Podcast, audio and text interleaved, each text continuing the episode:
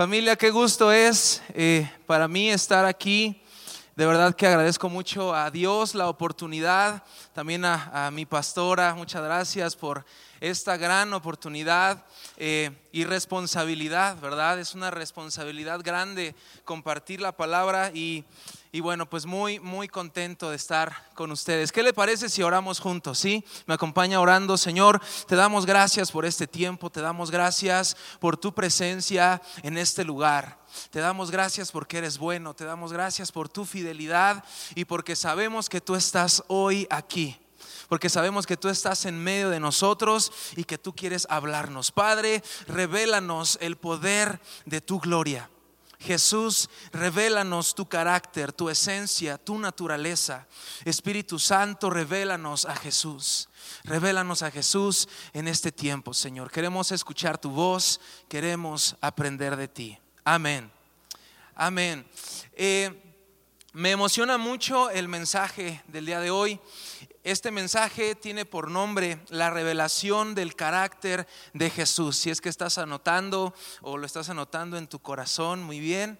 La revelación del carácter de Jesús. Y sabes, siempre hablamos, ¿verdad?, de lo que Jesús dijo, siempre hablamos de lo que Él hizo, pero hoy vamos a hablar de su carácter la importancia que existe en conocer y que se nos sea revelado el carácter de Jesús, ¿verdad? Porque en todas sus enseñanzas, en todas sus palabras, en todo lo que él habló, enseñó, siempre reflejó algo, su carácter.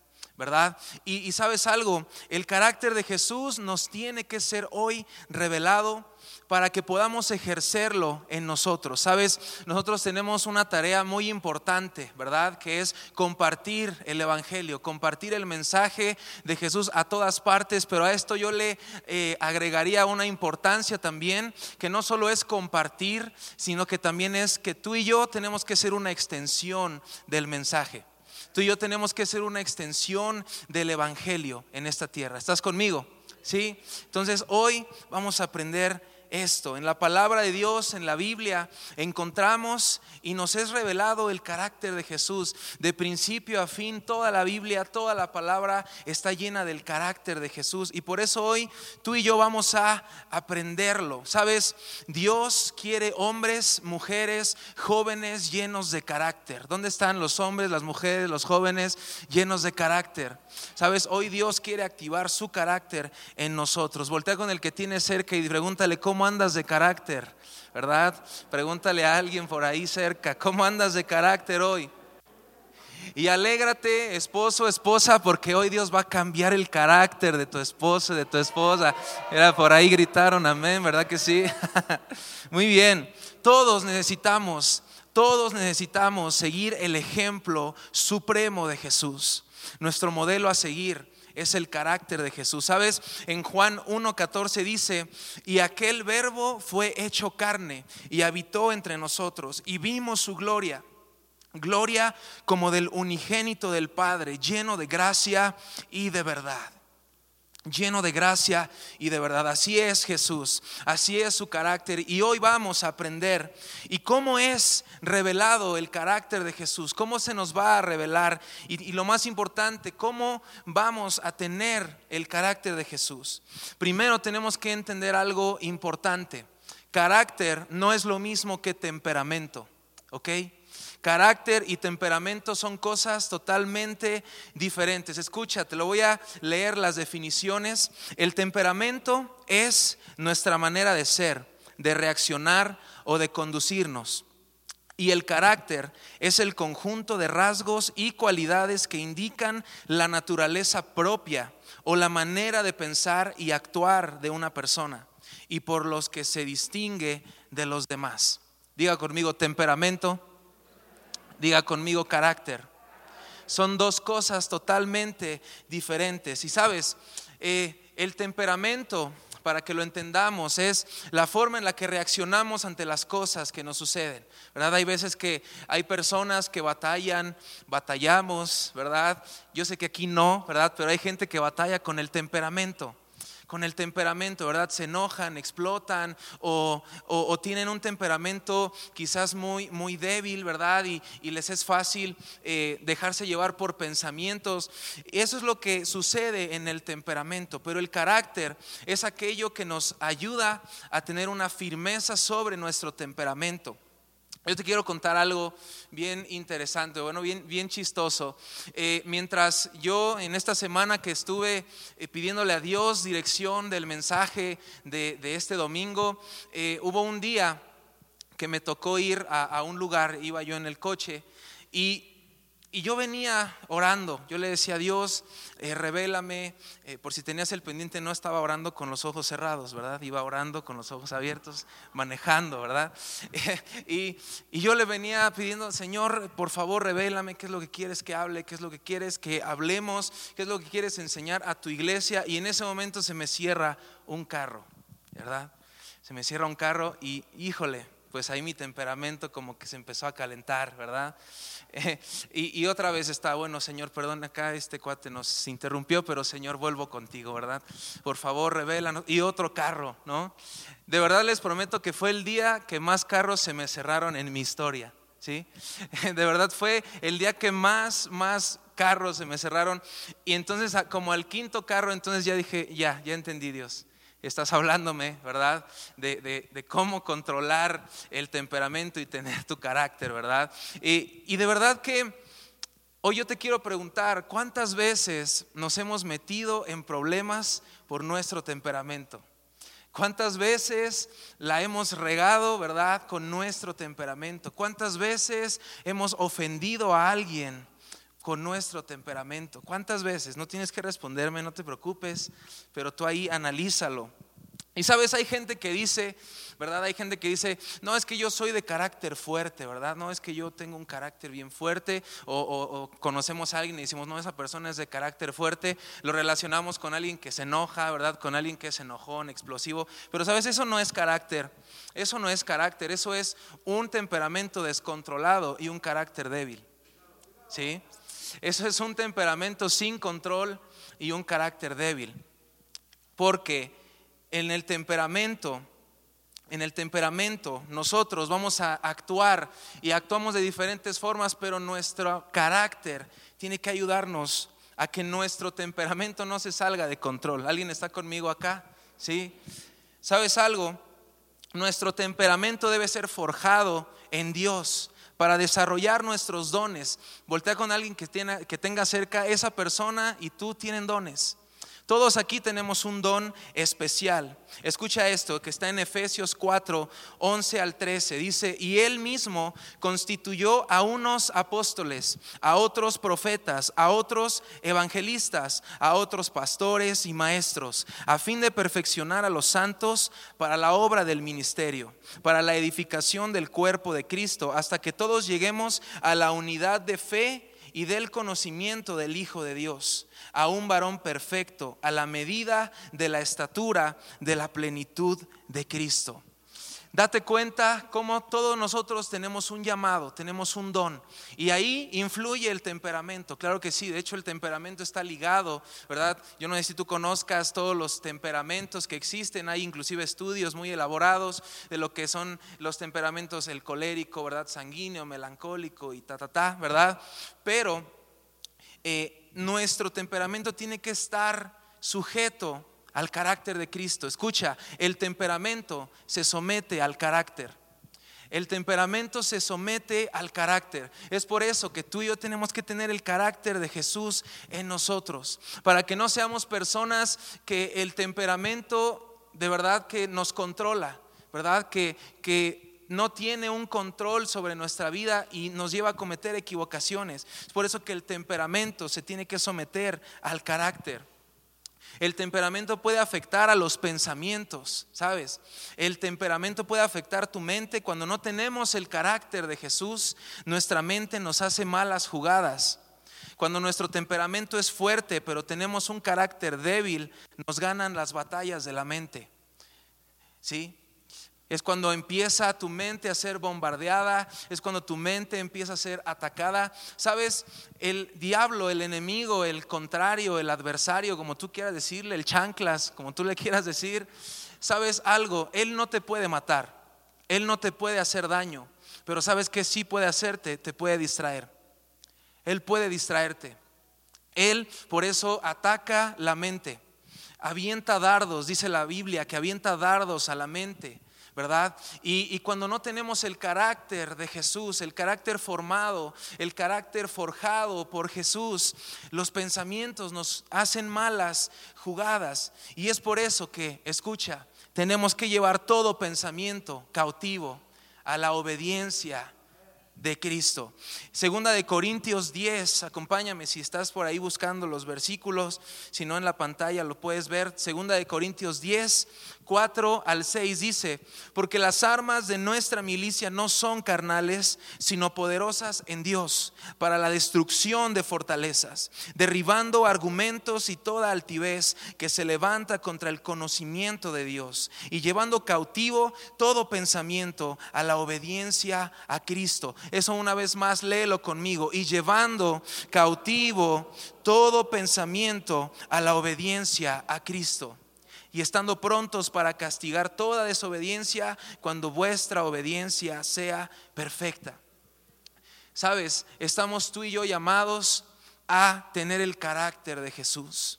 La obediencia es el carácter de Jesús en nosotros. El carácter de Jesús nos ayuda a que nuestro temperamento no nos controle que nuestro temperamento no nos controle. El carácter de Jesús en nosotros nos ayuda a esto. Y sabes, hay algo bien, bien interesante que podemos ver en la palabra. Justamente en Juan 18, en un momento, te quiero poner el, contexto para que lo imagines.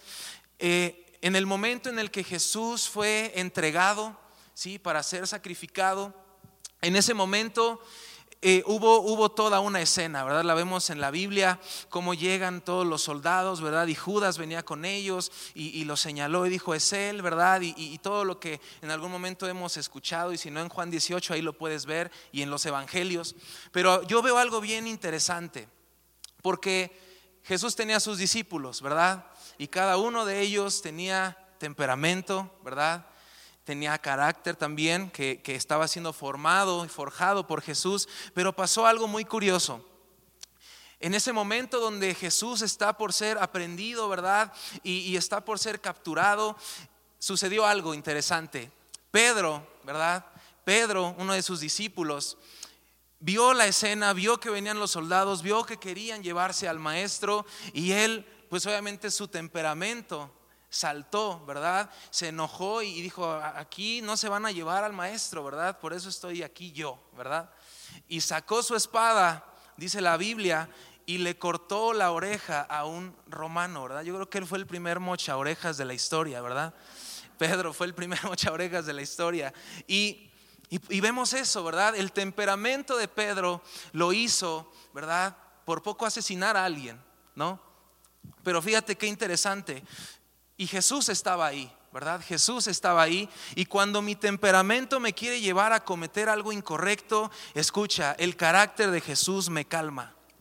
El carácter de Jesús me centra, me enfoca para seguir con el plan de Dios. Había un plan de Dios en ese momento, ¿verdad? Era que Jesús fuera a la cruz, muriera, resucitara para salvar a la humanidad. Ese era el plan de Dios, ¿verdad? El temperamento de Pedro quiso ahí como que no, no, no, no, lo hagan, ¿no? Este, y sacó su espada, pero Jesús lo calmó. El carácter de Jesús, su obediencia, lo hizo calmar.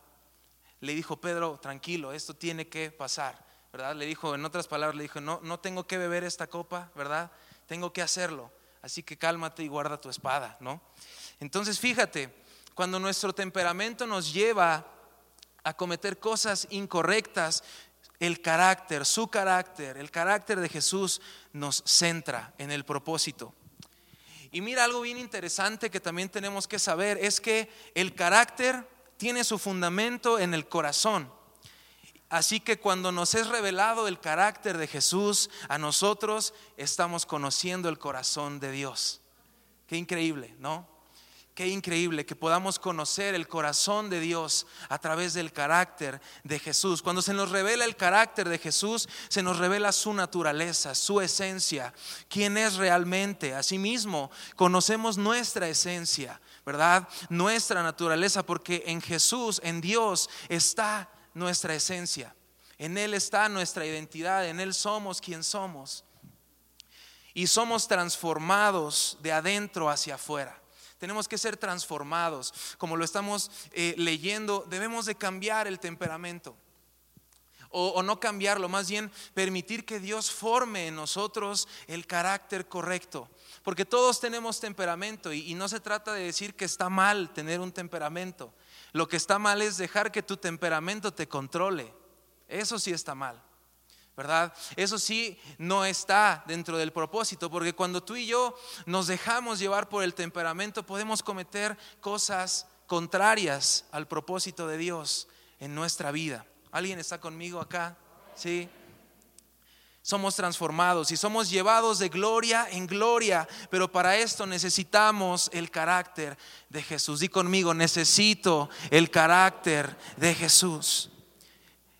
En Juan 13, 15 encontramos un versículo donde Jesús habló a sus discípulos y les dijo, porque ejemplo os he dado para que como yo os he hecho, vosotros también hagáis. Para que asimismo ustedes hagan.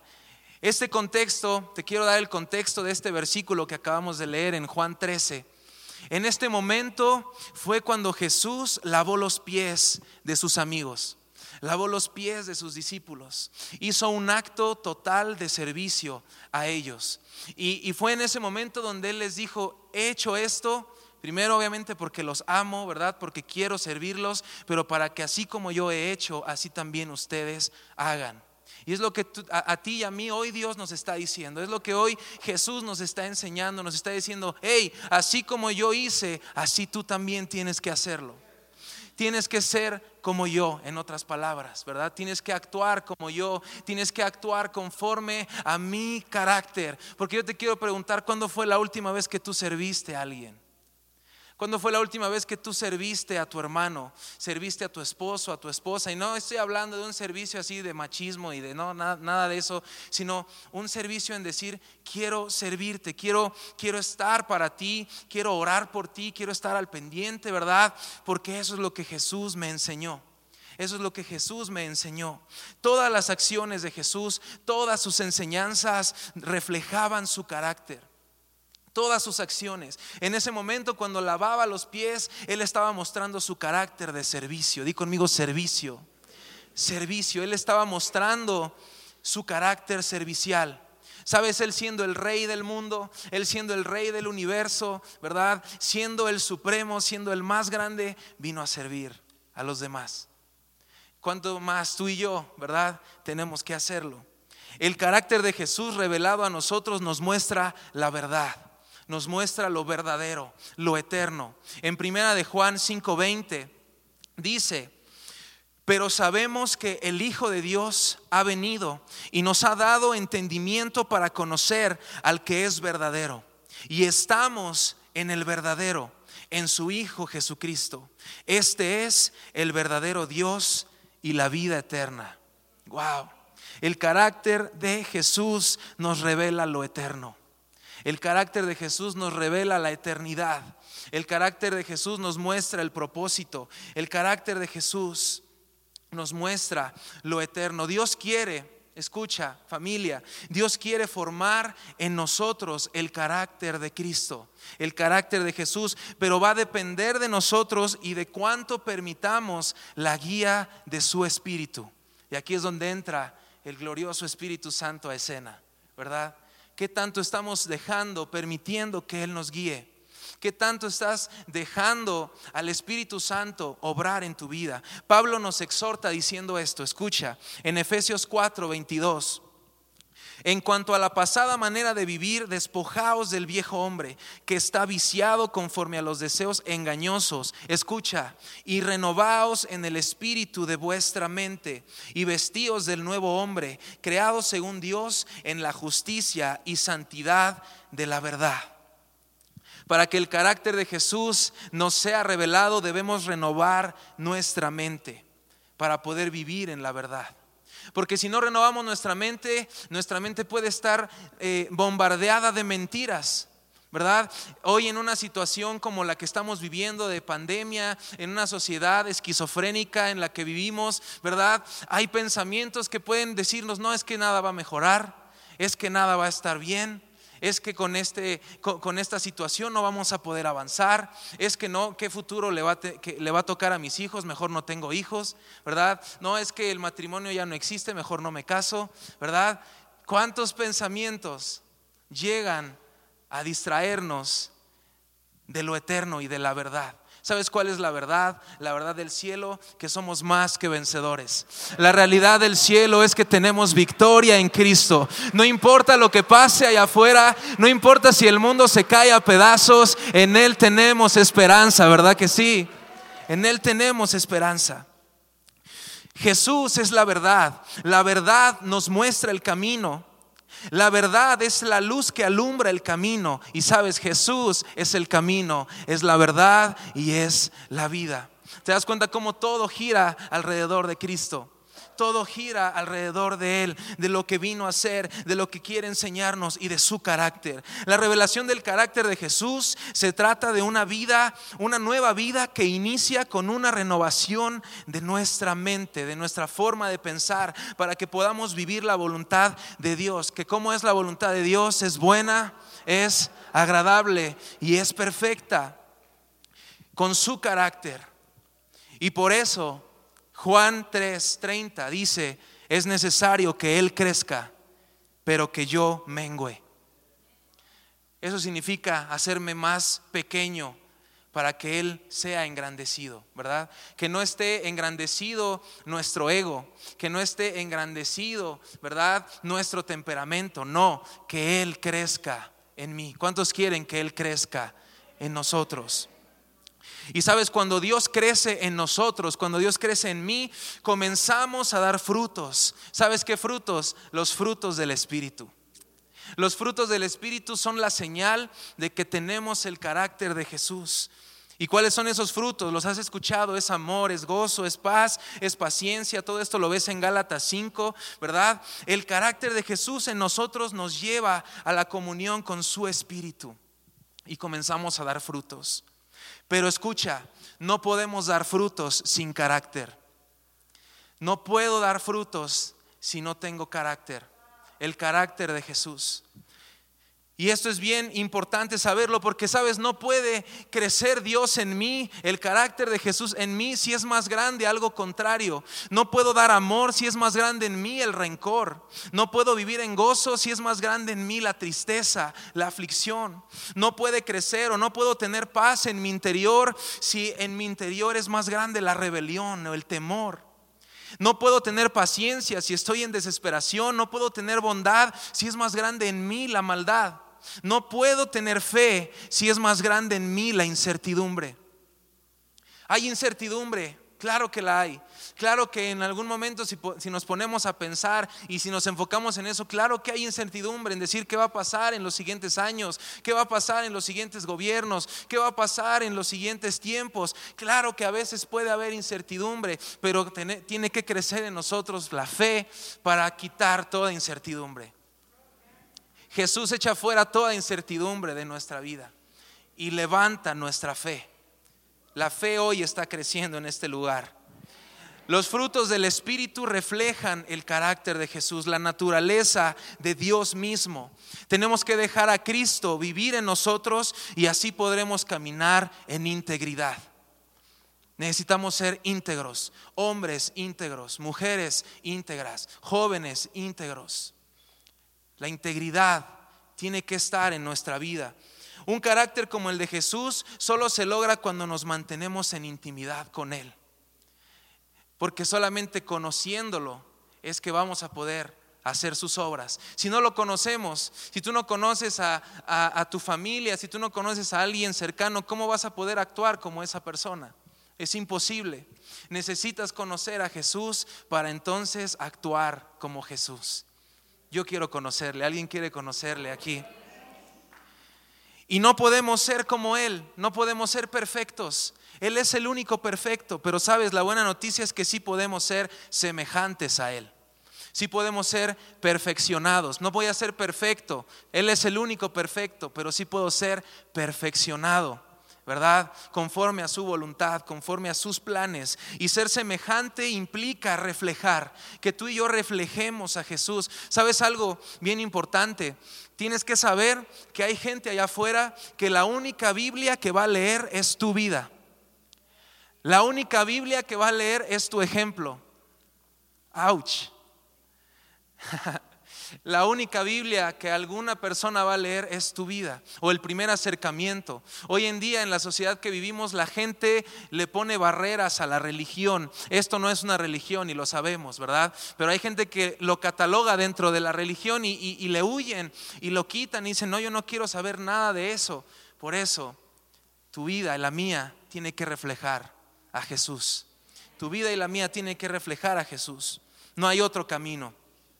Segunda de Corintios 3:18 dice, por tanto, nosotros todos, mirando a cara descubierta como un espejo la gloria del Señor, somos transformados de gloria en gloria en la misma imagen, misma imagen, como por el Espíritu del Señor. Qué importante es reflejar a Jesús en nuestra vida. Qué importante es reflejar a Jesús en nuestro día a día. ¿Sabes otra cosa increíble? Eh, el carácter de Jesús nos hace heredar las promesas.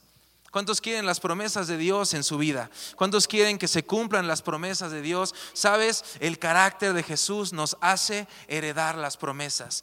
Con fe y paciencia se heredan las promesas, dice Hebreos 6 con fe y paciencia. Fe y paciencia son frutos del Espíritu. Estos frutos del Espíritu son resultado de vivir el carácter de Jesús. Entonces solamente cuando tú y yo tenemos el carácter de Jesús en nuestra vida, podremos, podremos ver cumplidas sus promesas en nuestra vida. Yo pensaba que alguien se iba a alegrar con eso. Yo pensaba que alguien se iba a alegrar. Vamos, tienes que alegrarte en esta, en esta tarde. Wow. Wow, su carácter en nosotros, su carácter en nosotros. En Colosenses 1, 26 y 27 dice, el misterio que había estado oculto desde los siglos y edades, pero que ahora ha sido manifestado a sus santos, a quienes Dios quiso dar a conocer las riquezas de la gloria de este misterio entre los gentiles, que es Cristo en nosotros, la esperanza de gloria. El carácter de Jesús en nosotros es la esperanza de gloria. Jesús en nosotros es la esperanza de gloria. Yo sé que hay alguien aquí, algunos que llegaron a este lugar buscando esperanza. Quizás estás atravesando una situación difícil, quizás estás atravesando una situación, una circunstancia en la que ya no sabes qué más, ya no sabes para dónde hacerte, pero sabes, hay esperanza en Cristo Jesús. Hay esperanza en Cristo Jesús. Hay esperanza en aquel que nos salvó. Hay esperanza en aquel que nos llamó. Hay esperanza en Cristo Jesús. Amén. Jesús en nosotros es la esperanza de gloria. Sabes, el carácter de Jesús es obediencia. Él fue obediente hasta la muerte. Él tuvo una asignación y él fue obediente hasta la muerte. Y date cuenta algo bien interesante. Aún Jesús, eh, cuando fue humano como nosotros, él también tuvo temperamento. Él también se enojó, si sabías? Él también se enojó, él, también tuvo esos, esos momentos, pero siempre su carácter, ¿verdad? Siempre su carácter lo demostraba. En aquel momento en que oró, ¿verdad? Y le dijo, Padre, si es posible que esta copa pase, que, que así sea, pero, si, pero yo vivo para hacer tu voluntad. O sea, en un momento casi casi dijo, oye Jesús, oye Dios, puedes en un momento solamente, un muy pequeño instante pensar si hay alguien más que pueda pasar por esto, ¿verdad? Pero no, él dijo, yo lo voy a hacer. Fue obediente hasta la muerte para darnos salvación. El carácter de Jesús es servicio, es servicial. Él vino al mundo a servir y no a ser servido. Él mismo lo dijo. Su carácter es firmeza. Él siempre mostró firmeza y convicción en sus acciones. ¿Cuántas veces nosotros no hemos actuado con convicción? ¿Cuántas veces nos ha faltado firmeza en nuestra vida? Por eso necesitamos su carácter firme. Su carácter es valentía. Fue valiente, valiente más que nadie. Vino a hacer lo que nadie más podía hacer. Nadie más podía entregar su vida para la salvación de muchos, solo Cristo. Y lo vino a hacer. Lo vino a hacer y sabes tú y yo, estar aquí el día de hoy es producto de esa obediencia, es producto de ese amor. Tú y yo estamos hoy aquí de pie, sostenidos por su gracia, por lo que Él hizo. Hasta el día de hoy hasta el día de hoy vemos el resultado de su valentía. Él es santo, se apartó del mal, resistió la tentación, Él reflejó la santidad, Él es justo, justicia, Él es justo. En toda la Biblia encontramos el carácter de Jesús. En toda la Biblia, en toda la Biblia de principio a fin. La Biblia no es una serie de historias desconectadas. La Biblia no es una serie de historias que no tienen sentido entre ellas. Todas y cada una de ellas reflejan a alguien que es más grande, a alguien más grande. La Biblia, en la Biblia vemos, en la Biblia vemos que hay un mejor y verdadero, mejor y verdadero. Y quiero que veas este video, por favor.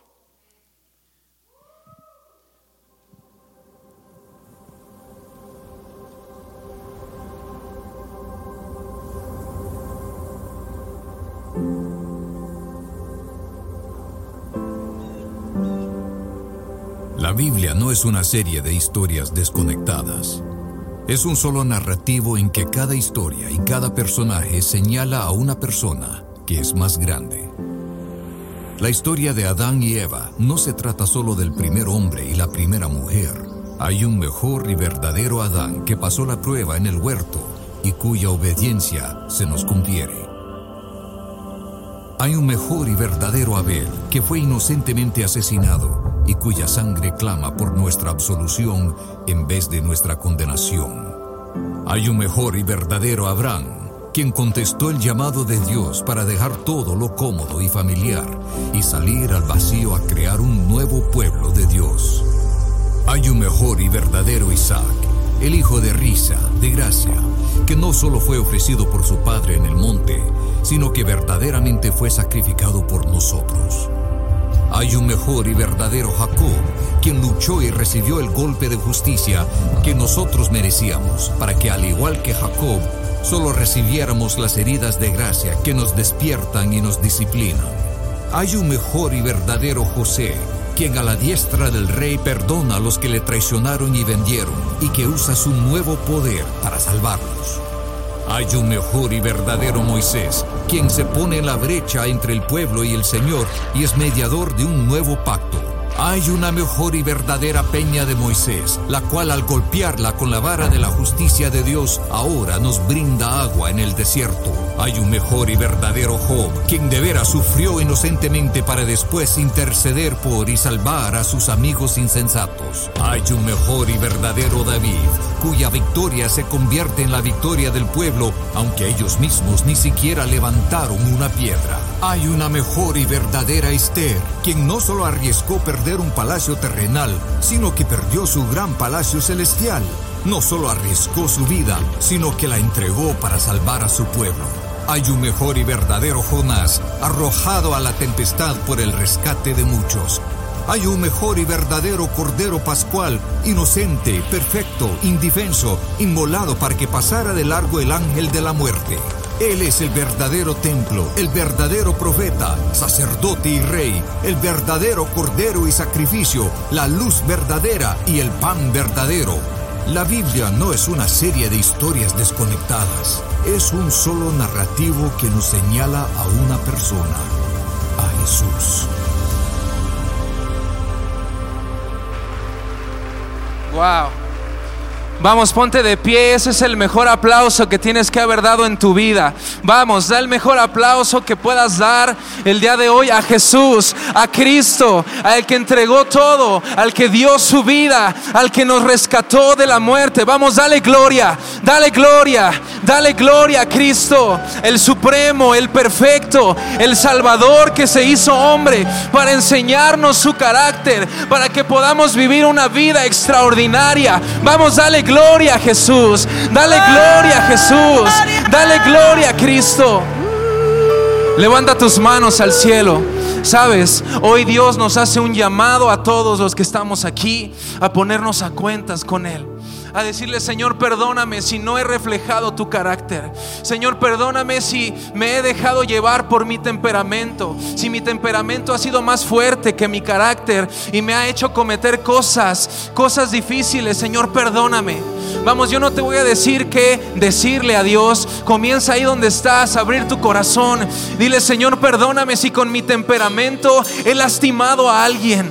Perdóname, Señor, si a causa de mi temperamento lastimé a alguien y hoy no está en este lugar. A causa de esa herida y esa ofensa que yo hice con mi temperamento.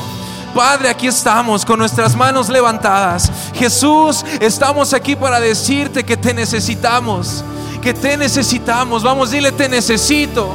Te necesito, Jesús. Te necesito, Jesús.